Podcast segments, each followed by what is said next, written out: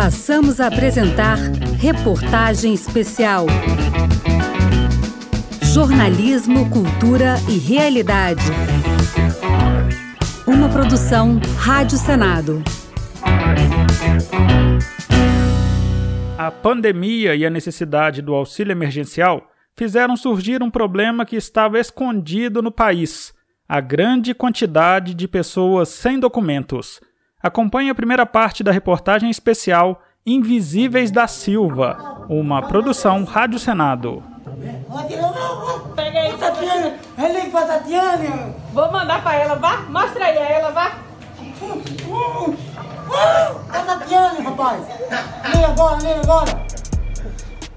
O áudio que você acabou de ouvir foi retirado de um vídeo feito pelo Ministério Público da Bahia e mostra um morador de rua, na casa de seus 40 anos, que se ajoelha emocionado ao mostrar para a câmera do celular a primeira certidão de nascimento. Para a coordenadora do Centro de Apoio às Promotorias de Justiça Cíveis da Bahia, Leila Adriana, a emoção de quem tira tardiamente o primeiro documento de identificação tem um motivo. A pessoa deixa de ser invisível para o Estado. A pessoa nasce e ela só consegue exercer de forma efetiva os seus direitos desde quando ela tem seus documentos. E se ela não tem um registro de nascimento, não pode ter documentos e aí e aí ela fica como invisível perante a sociedade, é como se elas não existissem. Já imaginou não poder fazer uma consulta no SUS ou não poder tomar uma simples vacina? Nem a da Covid, nem a da paralisia infantil, da coqueluche, do sarampo, nenhuma. Ou se quer fazer a matrícula numa escola? Quem não tem documento não pode fazer nada disso. A jornalista e professora Fernanda da Escócia defendeu uma tese de doutorado em 2019 sobre esse assunto e destacou que, de uma forma geral, é esperado que todas as pessoas sejam documentadas. Porque nós somos pessoas documentadas, né? Sempre quando apresento, às vezes, o tema, eu pergunto quem está com um documento, quem está com dois documentos. E aí a gente, né, nós somos pessoas do mundo documentado, nós sempre mostramos, ah, eu estou com minha identidade, com o meu RG, que é o CPF, estou com carteira de motorista. Nós nos acostumamos a, a nos ver como pessoas documentadas. O poder público e os cartórios têm feito um esforço para zerar o número de bebês sem registro de nascimento. Uma das medidas tomadas para facilitar o processo foi garantir a gratuidade da primeira certidão de nascimento. Outra foi a instalação de postos avançados dos cartórios nas próprias maternidades, para que a mãe ou o pai possa registrar o recém-nascido antes mesmo de deixar o hospital. Mas existe um passivo entre os adultos que precisa de uma solução. Não se sabe exatamente quantos são os brasileiros adultos sem documento, exatamente por serem invisíveis aos olhos do Estado. Algumas estimativas falam em 3 milhões, outras no dobro disso. A situação dessas pessoas ficou em evidência por causa do auxílio emergencial, pago para minimizar os efeitos da pandemia de Covid-19 sobre a população economicamente menos favorecida. Para pedir o auxílio, é necessário estar inscrito no CadÚnico, o cadastro unificado do governo que abre as portas para os programas assistenciais. Foi aí que os invisíveis começaram a aparecer, como constatou o presidente da Comissão do Senado de Acompanhamento das Ações de Enfrentamento à Covid-19, Confúcio Moura, do MDB de Rondônia. Nós, por exemplo, segregamos é, muita gente. A desigualdade no Brasil entre minorias ricas, classe média e a pobreza é impressionante. Chegou ao cúmulo do absurdo nós temos brasileiros invisíveis, brasileiros que não têm nem CPF, brasileiros que não, não eram identificados, que não precisavam de documentos, que eles viviam do seu jeito nos confins profundos do Brasil. É, senador, mas todo mundo precisa de documento. E a diretora executiva da Associação Brasileira dos Cartórios, Fernanda Castro, explica como um adulto faz para provar que existe e consiga tirar a certidão de nascimento. O que, que é que os cartórios é, necessitam? É preciso que tenha duas testemunhas que ele leve, que conheça aquele adulto, para que possa, junto com uma declaração dele, alegar e mostrar para o cartório que ele realmente não tem nenhum dado, não teve oportunidade de ter uma certidão de nascimento. E por que que é preciso tomar esse cuidado de ter duas testemunhas, do cartório, inclusive, se tiver dúvidas, ir até a casa daquele adulto, averiguar, fazer uma diligência, porque é muito sério. Nós sabemos que também pode haver fraudes. Por todo o Brasil, várias iniciativas tentam documentar os invisíveis. Um exemplo é o projeto do Ministério Público da Bahia, que com um caminhão vai atrás de quem precisa tirar o primeiro documento de identificação, como conta a Leila Adriana. É, existe um compromisso nacional para erradicar o subregistro de nascimento. E esse compromisso, junto com o IBGE, mapeou dentro do Brasil quais cidades né, é, tinham o maior índice de, de pessoas sem registro de nascimento. Então, com base nisso, nós planejamos algumas ações no interior e viajamos. Os servidores vão dentro de uma van, vão numa van. Se for muito longe, às vezes tem algum outro tipo de deslocamento, mas normalmente é nessa van ou algum carro. E aí é, vai esse caminhão, caminhão com toda a estrutura. O caminhão funciona como um cartório itinerante. É um veículo de esperança a guiar os invisíveis pelos primeiros quilômetros da estrada da cidadania.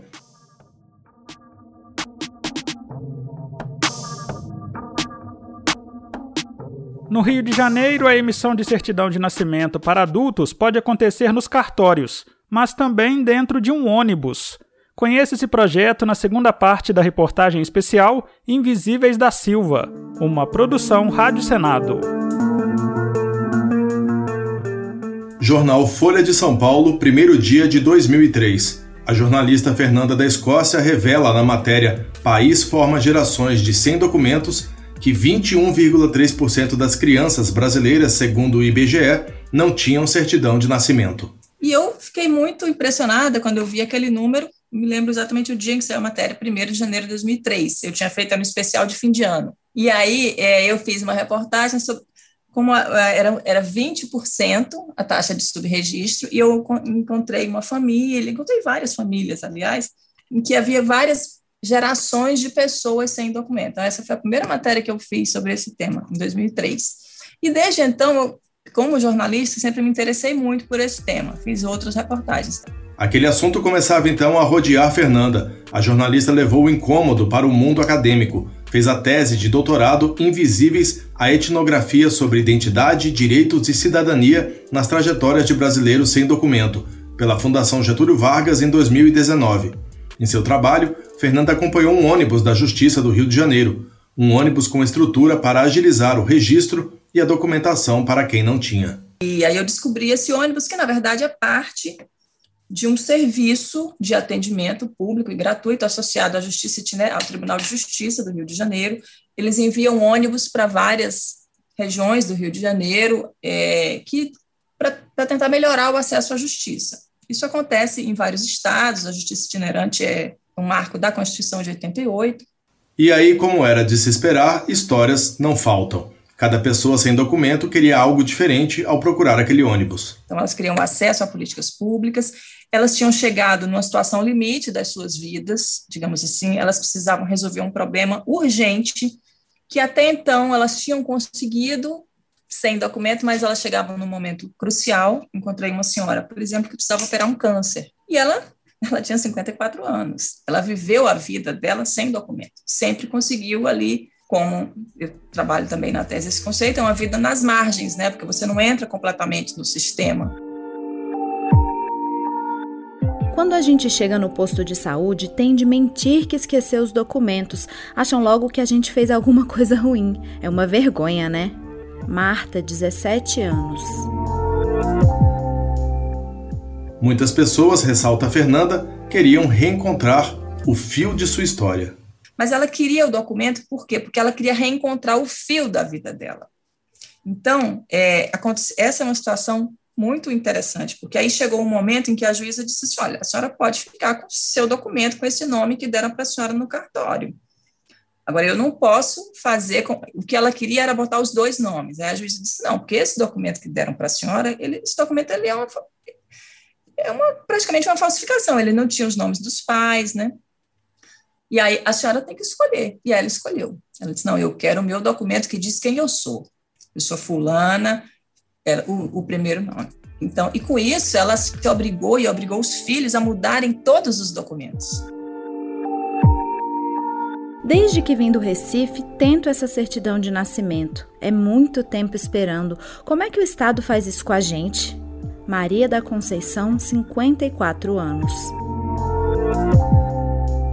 E as diversas histórias colhidas por Fernanda, contadas e analisadas em sua tese, demonstram que a falta de documentação tem vários motivos, entre eles, flagelos que pairam sobre a sociedade brasileira desde sempre, como a misoginia e o racismo. Eu encontrei uma moça que me disse assim: não, o meu pai ele só registrava os filhos homens. Ele falava assim: não, mulher não precisa de registro. Né? Então, assim, é, é uma, um marcador também da exclusão feminina, um marcador também da exclusão é, racial, porque também encontrei um caso em que a pessoa falava assim, não, o meu pai, ele me achava, ele dizia que eu era que eu era muito negra, né? Ele achava que eu era preta demais e não me reconhecia e aí não me registra. Meu pai e minha mãe tiveram três homens e cinco mulheres, mas meu pai só registrou os homens. Dizia sempre, me lembro bem: mulher não precisa de registro. Monique, 31 anos. E Fernanda pôde ver naqueles meses acompanhando o trabalho no ônibus o quanto um documento pode influenciar a vida de uma pessoa. Ela cita a Rita, uma das mulheres que buscou a documentação. E as pessoas sem documento, elas se veem como um palito de fósforo, você não é nada da a frase da Rita. Eu sou eu sou um zero. Eu sou a pessoa sem documento, ela, a pessoa não existe quando não tem documento. Elas falavam isso, eu sou um cachorro, me sinto como um cachorro. Então assim, não ter documento é muito associado por essas pessoas a não existir como pessoa. Fernanda da Escócia concluiu a tese resumindo muito o que representa o documento para as pessoas. Aspas. Um papel que traz esperança, embora seja só um passo no longo caminho da cidadania.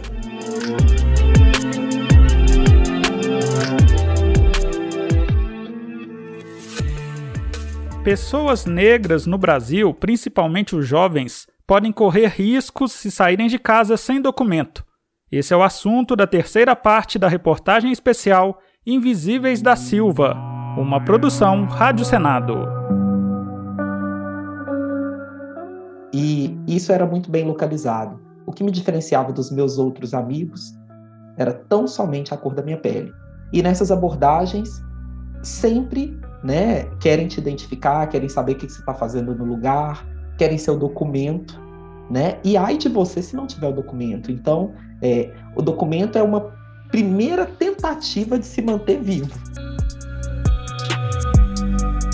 Esse é o Eli Everton Santos, mineiro de Belo Horizonte, de 36 anos, negro. Para ele sair sem documento não é uma opção. Histórias para comprovar isso não faltam. É, eu tive sim e não foram poucas.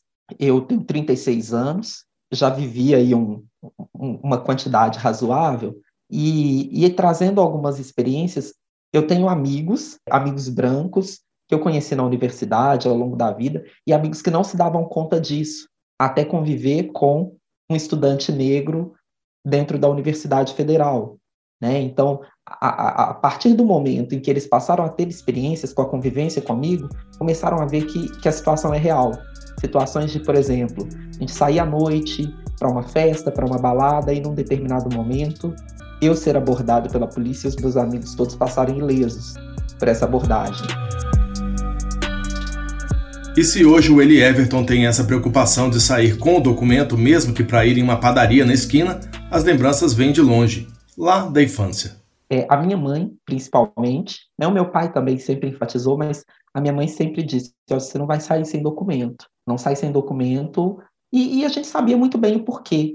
Né? A gente via no, no bairro onde a gente morava, às vezes na rua onde a gente brincava, do nada os jovens, as pessoas comuns ali eram colocadas na parede com a arma na cabeça, né? Então assim, o tipo de abordagem também já nos ensinava, mas minha mãe sempre disse, você não vai sair sem documento. E o mineiro de Belo Horizonte ressalta um outro detalhe que não passou desapercebido pela mãe. E um detalhe é, não só a gente saía com documento, mas na minha identidade, como dos meus irmãos, minha mãe colava um adesivo com o um número de telefone. Né? Na nossa casa, lá na década de 90, a gente não tinha telefone fixo, mas tinha uma vizinha da rua, que era a única vizinha da rua que tinha telefone, e o número de telefone era o número da vizinha. E a mãe do carioca Marcílio Júnior tinha as mesmas preocupações.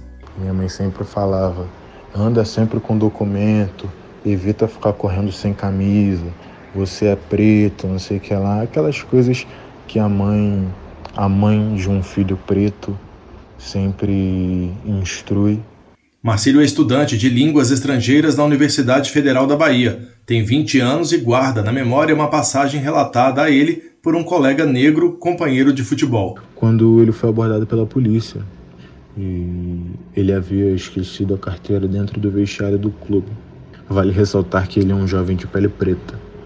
Retomando, a polícia agiu de forma muito grosseira e fazendo várias perguntas por ele estar sem identidade.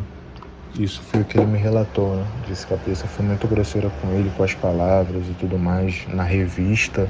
Podia até parecer coincidência ou coisa corriqueira, mas algum tempo depois, outro colega do Marcílio também esqueceu os documentos, mas ele era branco. Coincidentemente, meses depois, outro colega nosso de, de equipe foi para o clube sem identidade, porém era um, um jogador de pele branca que também foi abordado pela polícia. E nessa abordagem, ele estava contando, tipo, ele aconteceu dele contar a história pra gente e nessa abordagem ele só recebeu orientações para evitar andar sem identidade. Retornamos assim ao início dessa parte da reportagem quando ouvimos o Eli Everton Santos de Belo Horizonte. Para ele, jovem, negro, o documento é essencial como parte do aparato de sobrevivência. Ter documento não é uma questão para pessoa branca, assim como é para mim. Porque ter documento para mim é sinônimo de que é o primeiro passo para eu preservar minha vida, é só o primeiro entre tantos outros. O cantor e compositor Emicida, negro, ressaltou nos versos da música A Ordem Natural das Coisas a preocupação das mães de filhos negros em relação ao documento. Ele diz, na calma das mães, que quer o rebanho 100%, e diz, leva o documento, Sam, na São Paulo das Manhãs que tem lá seus Vietnã. Vietnã, guerras psicológicas presentes no dia a dia de jovens negros pelo país. Anunciado no latir dos cães, no cantar dos galos, na calma das mães. Que quer o rebento 100% e diz: leva o documento Sam na São Paulo das manhãs, que tem lá seus Vietnã.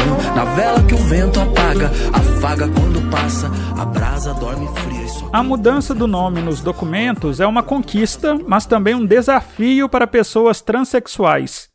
Este desafio está presente na quarta parte da reportagem especial Invisíveis da Silva, uma produção Rádio Senado.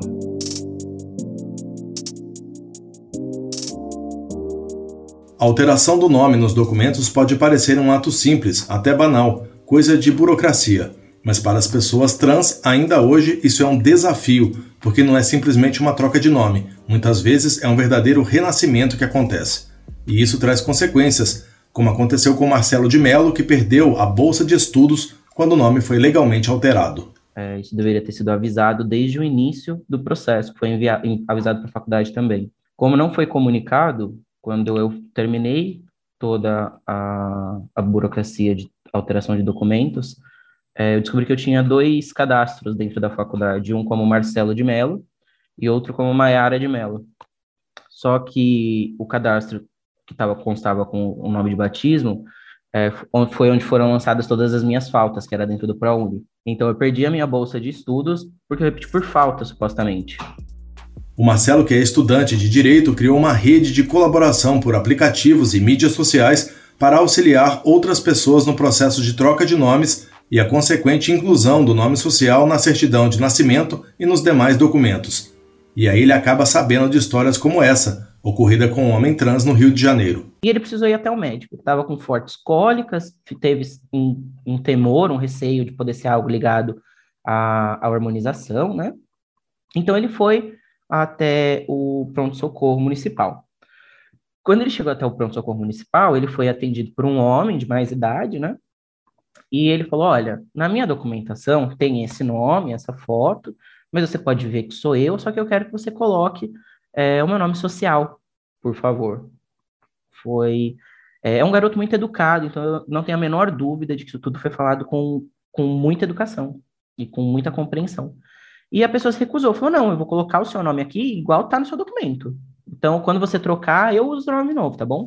Não, não está bom. E como ressalta Marcelo de Mello, imagine a cabeça daquela pessoa naquele momento. Você imagina já como a, a, a, esse garoto, né, essa pessoa que estava ali, já estava debilitado emocionalmente. Ele estava com cólicas, que não é algo que deveria ser comum para um homem, é, principalmente um homem que faz hormonioterapia, ele já lida com todas as incidências emocionais que o hormônio tem no corpo dele, que são muitas, principalmente no início de transição, que nosso corpo ainda não está adequado àquele novo hormônio. É, e ele sente cólicas, que é alguma coisa que o remete à vivência feminina que ele teve, e ele precisa é, ir até o hospital. E aí ele é convocado praticamente a se reconhecer como aquela pessoa que ele já não é mais. Quem também conta uma história de desafios no processo de alteração de nomes é Regina Lourenço, primeira vereadora trans da cidade de Araçatuba, em São Paulo. Sim, eu tive problemas é, em relação ao nome masculino, né? Eu sou totalmente feminina e quando eu fui a um posto de saúde para pedir uma carteira, de vacinação. Eu estava lá esperando e, e, a pessoa me chamou pelo meu nome masculino. Então eu achei muito constrangedor aquilo que eu estava passando. Por quê? Porque eu, aparência feminina, ser chamada por um nome masculino. E parece que é o prazer da pessoa chamar. É, pelo nome masculino, né? Eles querem, tipo, mostrar, sabe assim, é uma coisa muito, muito estranha.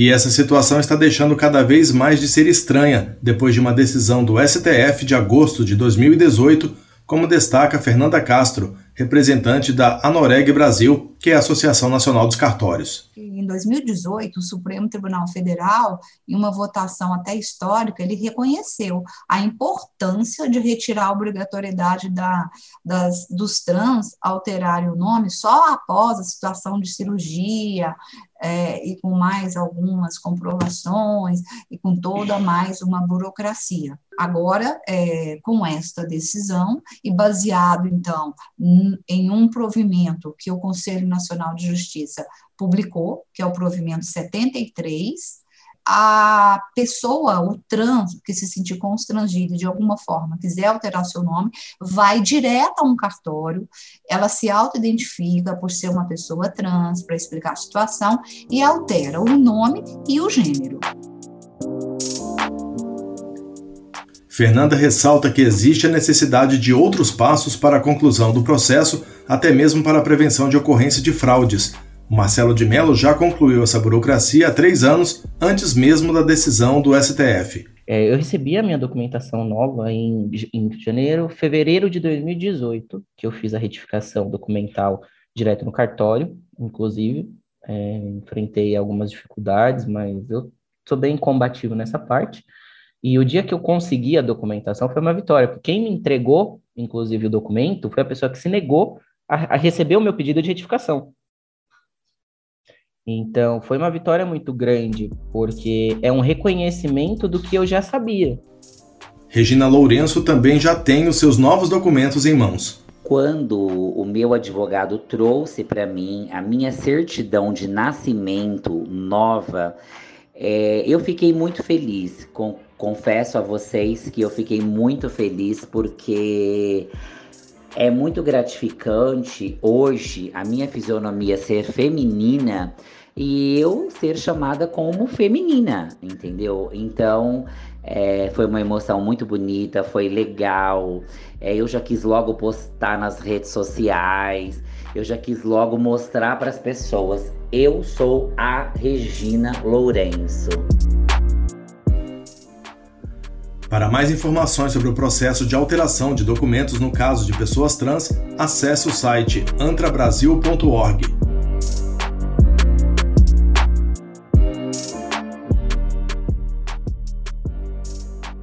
Como estimular o registro de nascimento de todas as crianças brasileiras e, ao mesmo tempo, dar documentos a milhões de adultos que ainda não possuem? Acompanhe a última parte da reportagem especial Invisíveis da Silva, uma produção Rádio Senado. Ter uma certidão de nascimento não é um capricho. O registro civil abre as portas para o mundo dos direitos e deveres, e facilitar o processo de obtenção desse documento é uma obrigação de todos, como defendeu a diretora executiva da Associação Brasileira dos Cartórios, Fernanda Castro. É de suma importância que todos tenham o registro civil de nascimento. É através da certidão do registro civil que aquela criança, se tornando um adulto, terá direito e será um cidadão para poder expressar sua vontade no mundo jurídico e de fatos é, que existe e que nós precisamos para adquirir, como eu falei, obrigação e direitos, ela precisa ter um nome e ela precisa ter uma certidão de nascimento.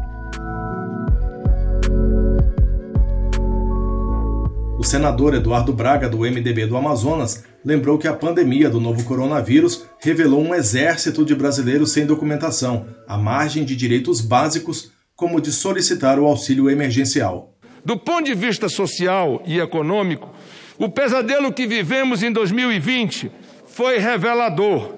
As desigualdades sempre marcaram o país, viraram feridas expostas à nação brasileira. Um exército de brasileiros invisíveis, sem acesso a qualquer tipo de benefício social ou proteção do Estado, ganhou corpo e voz com auxílio emergencial. As regras que tratam do registro civil estão na Lei 6015 de 31 de dezembro de 1973.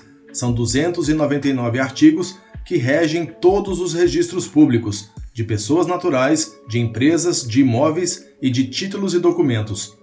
A professora e jornalista Fernanda da Escócia lembra que essa lei tem quase 50 anos e deveria ser modernizada. Além disso, o registro de pessoas naturais, na opinião da pesquisadora, merecia uma legislação própria.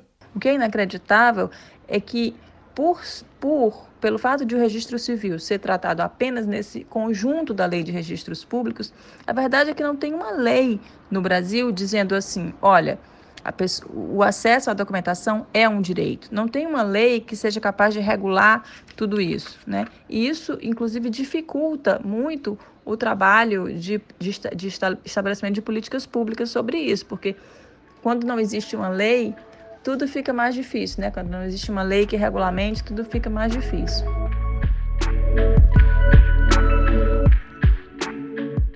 Várias ideias em discussão no Congresso Nacional tratam de mudanças nos documentos civis, como título de eleitor, carteira nacional de habilitação, CPF, identidade, certificado de reservista, entre outros.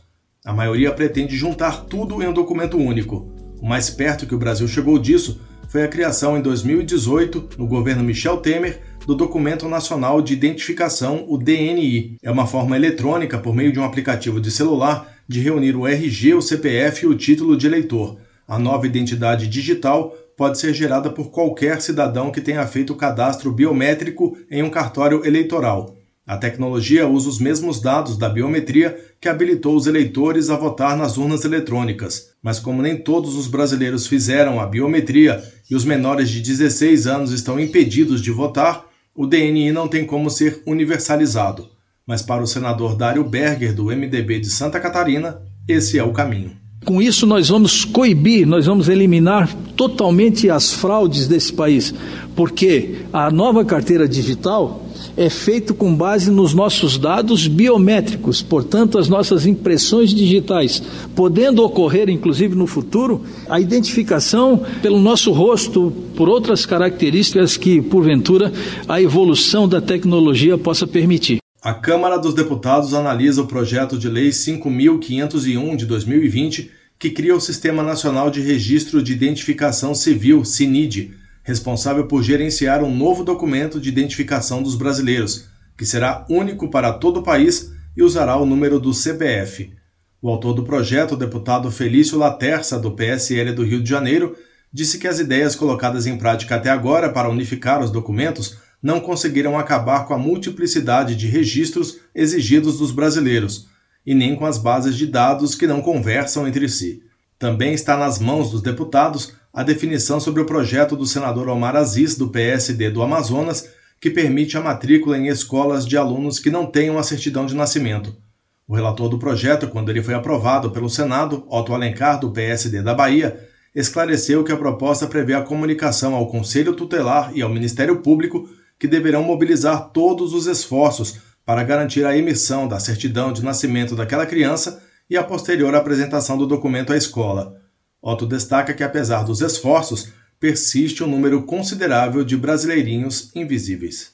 O estado da Bahia, onde o, por onde o Brasil começou, os governos estaduais têm feito um trabalho muito grande para levar as condições pessoas do, da zona rural de ter a certidão de nascimento. E estamos fazendo isso há mais de 20 anos e todas as vezes que vamos ao interior ainda encontramos pessoas sem a certidão de nascimento.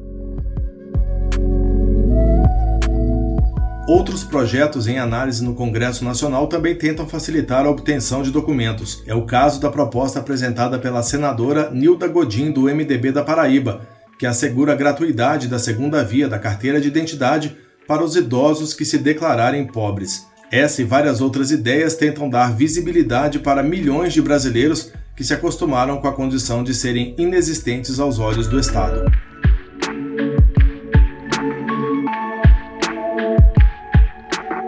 Você acompanhou a reportagem especial Invisíveis da Silva. Reportagem Maurício Desante e Rodrigo Rezende. Apresentação Maurício Desante. Locução Rodrigo Rezende. Edição Leila Herédia. Você pode ouvir a reportagem completa no site senado.leg.br/rádio ou no seu aplicativo de podcasts favorito. Você acompanhou Reportagem Especial, uma produção Rádio Senado.